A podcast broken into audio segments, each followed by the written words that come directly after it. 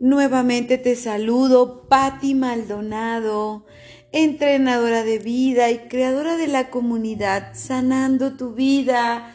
Con el gusto, el placer de saludarte en este maravilloso espacio, comenzando un nuevo año, un año esplendoroso, un 2022, deseándote todas las bendiciones para ti, para tu vida, para todo lo que te rodea y que sigas sanando tu vida, porque mi misión en este espacio es siempre llevarte información de suma importancia por medio del amor, de la fe, de la esperanza y puedas llevar tu conciencia a otro nivel más amplio. Así que te invito a a que me sigas, a que te, a que te quedes en estos podcasts.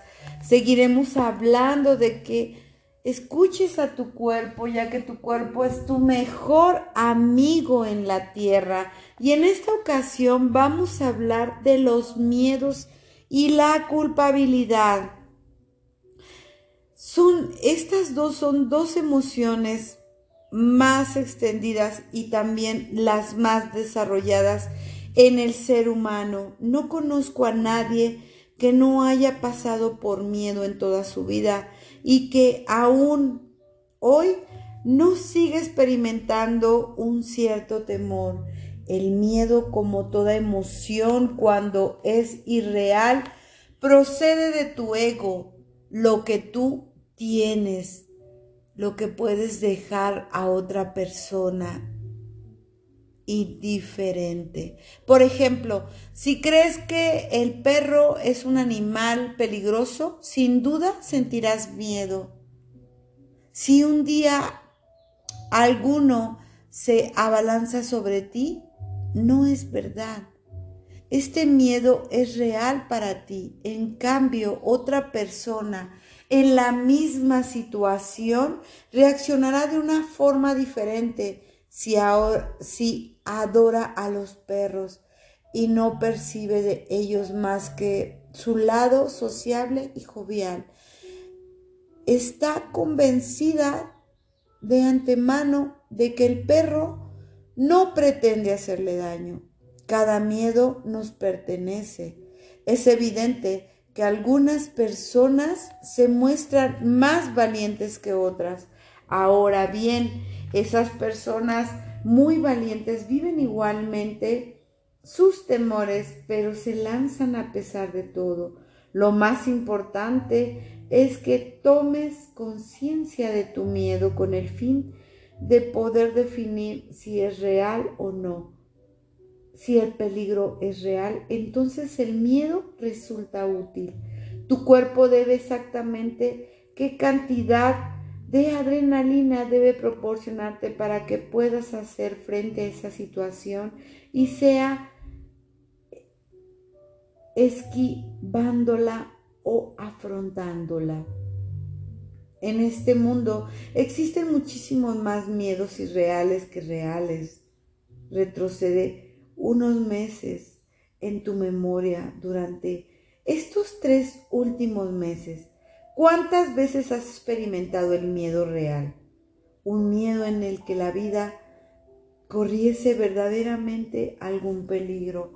Los demás temores proceden tan solo de los pensamientos. Cuando un miedo es frecuente, es que corresponde a un recuerdo convertido en una creencia desarrollada durante mucho tiempo. Generalmente el padre o la madre o los dos poseen la misma creencia, por eso nos recuerdan continuamente ese miedo. Por ejemplo, el niño recibe y acepta la noción del miedo debido a la sobreprotección de sus padres. Miedo a que el bebé pueda caerse, a que coja frío, a que se ponga enfermo creen que tener miedo corresponde a un comportamiento normal y habitual, suponiendo incluso que cuando adoptan ese tipo de actitud, cuando actuamos como unos buenos padres. Como ya te he mencionado a través de los pensamientos, el ser humano forma una imagen en el mundo invisible a la que podríamos denominar elemental. Forma pensamiento. Cuanta más energía le proporcione a este elemento, más lo alimentarás. Y con el tiempo podrá incluso llegar a materializarlo y convertirlo en realidad en el mundo visible. Seguramente esto te ayudará a comprender que si alguien tiene miedo de lo que le rodee, al final le robarán y si tiene miedo de lo que de que lo violen, se arriesga igualmente a que eso le suceda por su forma, su pensamiento. Tales personas preparan el terreno para que eso les ocurra. Todo se concreta de forma inconsciente. Atraemos hacia nosotros aquello en lo que creemos y en lo que ponemos mucha energía. Cuando más miedo tenemos, más lo materializamos. Por supuesto, el hecho de ser más consciente de nuestro miedo nos ayudaría a liberarnos de ello, pero esta tarea es mucho más difícil cuando se trata de los miedos inconscientes. Un psicólogo se dice al ser humano, es consciente de apenas un 10% de lo que sucede dentro de él, lo que significa que la mayoría de nosotros somos inconscientes de aproximadamente un 90% de nuestros miedos, nuestras creencias, nuestros sentimientos, nuestras emociones, aprendiendo a ser más consciente, practicando el amor, la toma de conciencia, algunos de estos miedos inconscientes asomarán a la superficie aprendiendo a reconocerlos, podrás llegar a dominarlos mejor. Pongamos el ejemplo de un niño que sus padres dejan durante un mes en un lugar que apenas conoce mientras que se van de viaje. El pequeño cree que ha perdido a sus padres para siempre y se siente rechazado y abandonado. Esta situación le provoca un miedo atroz y un miedo que quedará cicatrizado en el rechazo. Como lo hemos visto, el pensamiento es poderoso y creativo, así que este pánico acabará materializando justo lo que más teme. La decisión adopta durante su infancia le afectará hasta el momento en que consiga llegar a descubrirla. Y esa es capaz de dominarla. Los miedos son tan sutiles que engendran nuevos miedos, los cuales van infiltrando gradualmente en las personas que se convierten en fobias. Es evidente que si tus padres o aquellos que te han desempeñado el papel estaban llenos de miedos, tendrán que hacer muchos esfuerzos para superarlos y liberarte de ellos. El objetivo es haber escogido a tus padres antes de tu nacimiento. Era llamar tu atención sobre tus propios miedos y ya presentas en el alma. Te recuerdo que no son nuestros padres quienes nos transmiten los miedos. Los hemos elegido porque tenemos que afrontar los mismos miedos que ellos tienen. Según las investigaciones realizadas, se ha llegado a la conclusión de que las mujeres suelen padecer mucho más miedos y fobias que los hombres, aún tal vez lo que realmente ocurre es que ellos no dejan translucir menos. Por mi parte, creo que los temores difieren de una persona a otra independientemente de que sea mujer o hombre. Como un miedo se convierte en fobia, es decir, es un temor más grande que causa pérdidas de control o comportamientos exagerados. Estos sentimientos se acentúan a menudo en ocasiones de cambios importantes o cruciales para nosotros a lo largo de nuestra vida. El orden de estos cambios varía individualmente a otro. Podría tratarse de la llegada de un hermanito a la separación de los padres, la vuelta al colegio, la adolescencia o la edad adulta, el matrimonio, el nacimiento de los hijos, el cambio de residencia o de trabajo, el divorcio, también la muerte de un ser querido. Según las investigaciones más recientes, al menos en Estados Unidos, la proporción de las fobias es más frecuente en las siguientes, que son 60% en los espacios abiertos, que es la agorafobia, el 22% a las enfermedades accidentales, el 8% a la muerte y a las aglomeraciones, el 4% a los animales, el 2% a la oscuridad, el 2% a la altura y el 2% a las otras. La agorafobia es una reacción emocional inculcada desde la infancia en la adolescencia, el miedo y las sensaciones que experimentan el que la padece puede llegar a ser exageradamente dominante. Los síntomas fisiológicos que se perciben pueden ser los siguientes. Palpitaciones, mareos, tensiones, debilidad muscular, transpiraciones excesivas, dificultades respiratorias, náuseas, sofocos, etc.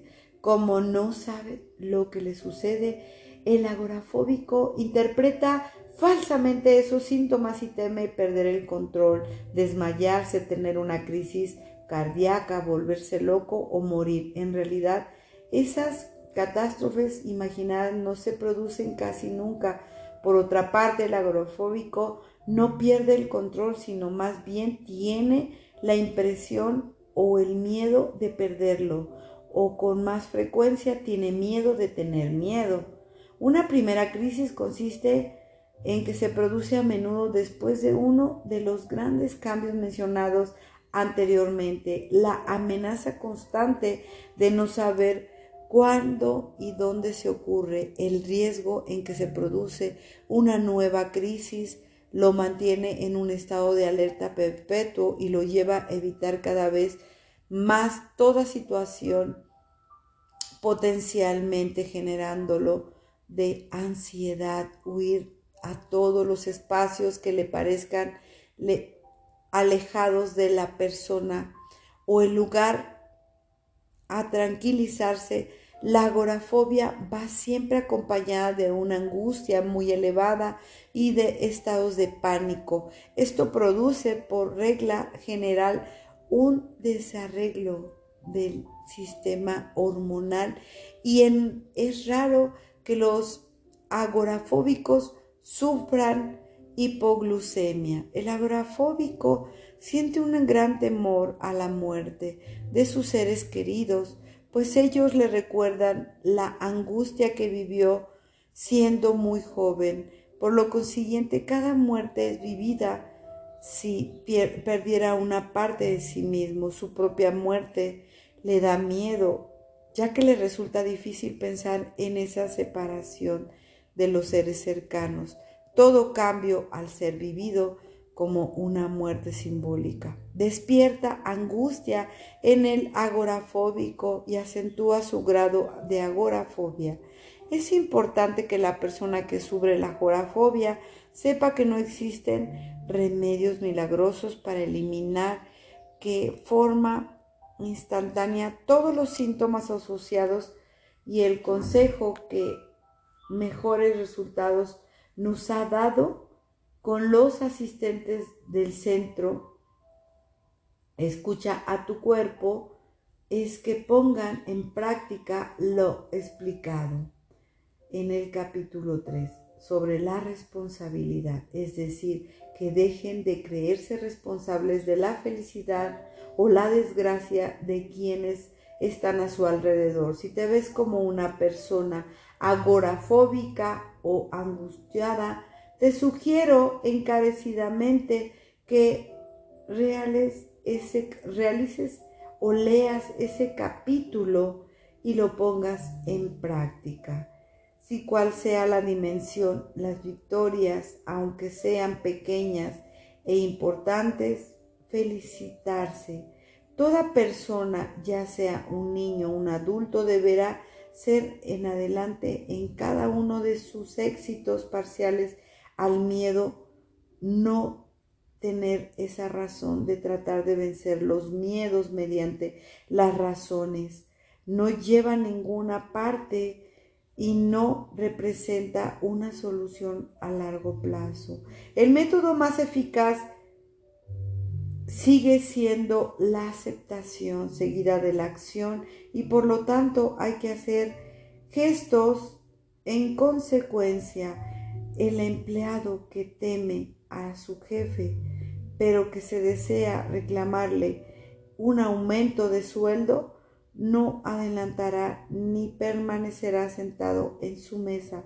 Lo que tiene que hacer es ir, llamar a la puerta superior, entrar en su despacho y explicar el objetivo de su visita, procurando expresar el miedo y el orgullo de haber encontrado el valor necesario para pasar a la acción. En cuanto sientas miedo ante algo, haz el balance de lo que pierdes, de lo que ganas actuando así. Cuando veas que hay más que ganar que lo que se puede perder, será el momento de realizar un acto de amor hacia ti mismo, dejando de resistir. Supongamos que, por ejemplo, que tienes miedo de conducir un coche. Si es fácil para ti encontrar a alguien que te lleve al punto A, al punto B, esto no te, no te proporciona el placer de estar acompañado. Tu miedo no te perjudica mucho, así que acéptalo. Así, por lo contrario, puedes perder más de lo que puedes ganar. Más vale la pena planear acciones en consecuencia, si el hecho de no conducir te impide acceder a ciertos lugares o te obliga a quedarte solo en casa y llevas mal la soledad, es el momento de pasar página. ¿En cuántas ocasiones de tu vida te has puesto freno de acciones y tus palabras? ¿Por qué sentir miedo demasiado grande? Reconocer el miedo es hacerle frente que te ayudaría a evolucionar hacia la satisfacción de tus necesidades. El miedo nos obliga a tomar decisiones equivocadas si en una misma noche debes elegir entre la actividad distinta y entre y en muestras indeciso, fíjate si tú dudas, estás motivadas por el miedo. Si te dejas dominar por este, no hay duda de que adoptarás decisiones erróneas. Cuantos más miedos acumulas, más te abres a otros miedos que circulan en el cosmos y que están por los demás constantemente a tu alrededor en lo invisible. Los captarás y los dejarás penetrar en ti en tu gran medida y durante tanto tiempo que no habrás aprendido a dominarlos. Es urgente hacerles frente, decidir estar alerta a fin de descubrirlos y vencerlos luego. Concédete el derecho de haber creído en esos miedos. Decide que lo que deseas en su lugar no te queda más que pasar a la acción. Para ayudar a hacerlo puedes plantearte las siguientes preguntas.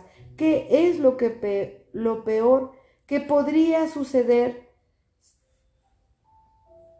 Y esto es tan malo si sucediera. ¿Sería capaz de manejarlo? La culpabilidad es otra emoción que dirige la vida de muchas personas. El ser humano se ha convertido en un gran especialista en el arte de sentirse culpable. Todo el mundo se siente culpable en algún momento de su vida, aunque en realidad no lo sea. Ser culpable, según nuestras leyes humanas, es saber has hecho algo malo, tanto con respecto a ti mismo como hacia los demás. Mira tu interior. ¿Cuándo fue la última vez que acusaste de forma consciente con el fin de perjudicar a alguien? ¿Cuánto tiempo hace que le hiciste daño a alguien sabiendo interiormente, estoy seguro de que esto te recuerda tu parecer muy lejano e incluso puede que no tengas ningún en el plano humano. Muy pocas personas son verdaderamente culpables según las leyes espirituales. De hecho, nunca somos culpables. Tenemos como ejemplo la posibilidad que hayas insultado sin mala intención a una persona. Esta, al enfadarse, hace que te sientas culpable. Dios mío, no tendría que habérselo dicho. Habría dicho, preferible, que hubiese dicho esto o aquello. Llegando a este plano, lo que tienes que hacer es recapacitar y preguntarte, ¿soy culpable? Y si no, ¿Le he hablado a esta persona con intención de hacerle daño? ¿Le he herido inconscientemente, intencionalmente? No, pues entonces no eres culpable.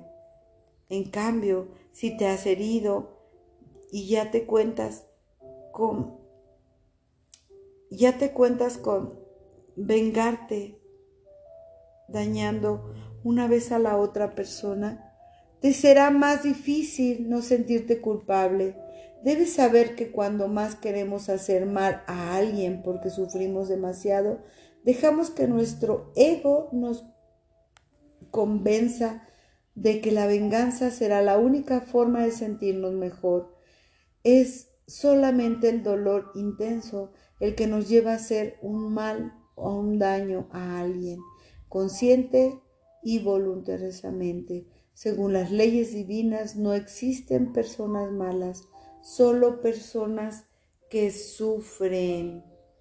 Tu energía debería más bien ser utilizada para crecer en inteligencia y hacerte cada vez más consciente de las situaciones en las que te acusas.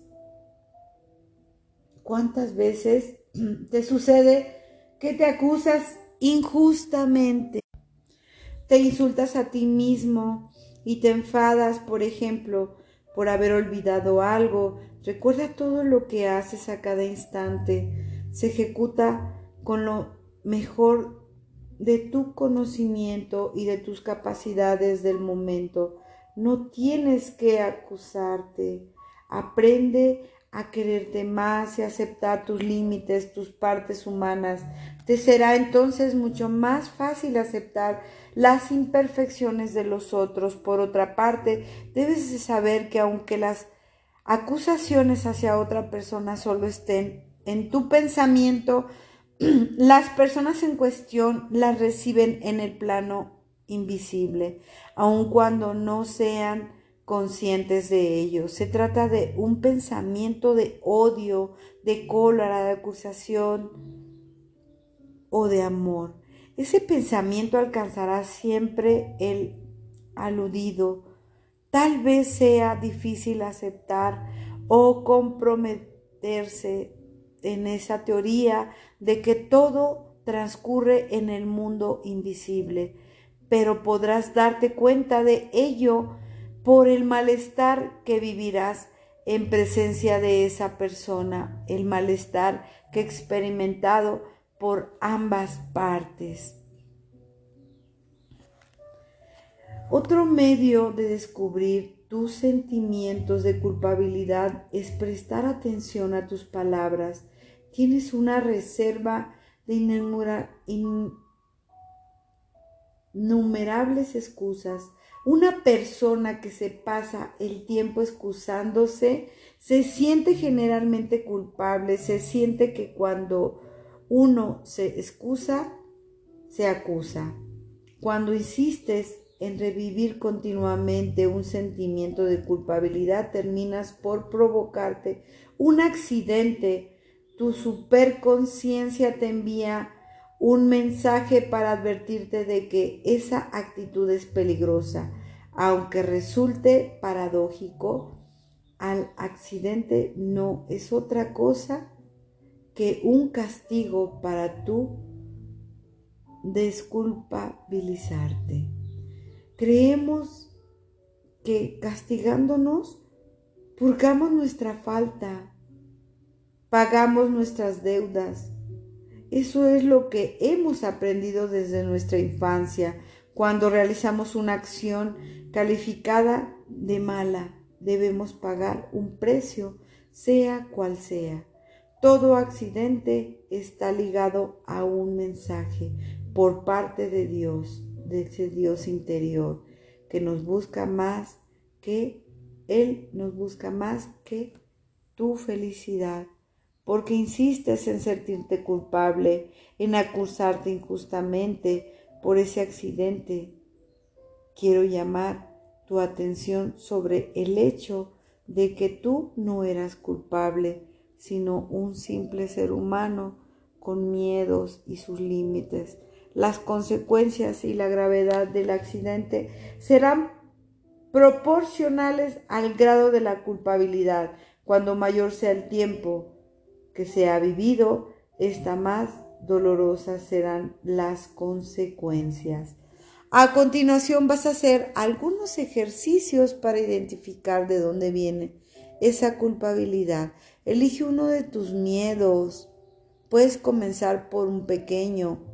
Asume lo que has creado y concédete el derecho de vivirlo por un momento. Visualiza ¿Cómo sería tu vida sin el miedo? Luego, plantea una acción para hacerle frente.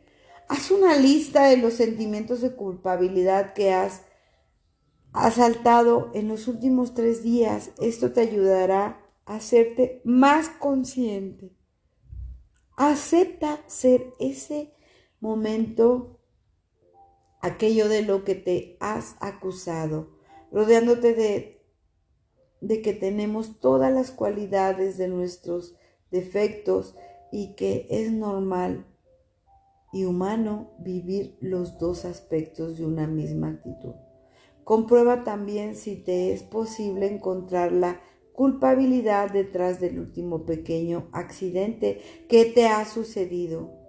Puede tratarse, por ejemplo, de un corte que te hiciste en un dedo al cocinar ¿En qué pensabas en ese momento? ¿De qué te sentías culpable? Aquí tienes una afirmación para repetirla en cada ocasión, en cada vez que tengas miedo o te sientas culpable. Y si sufres de alguna fobia, tendrás que repetirlo mucho más a menudo. Yo soy el único dueño de mi vida y cualquier otra conciencia que no sea la mía es automáticamente expulsada y liberada.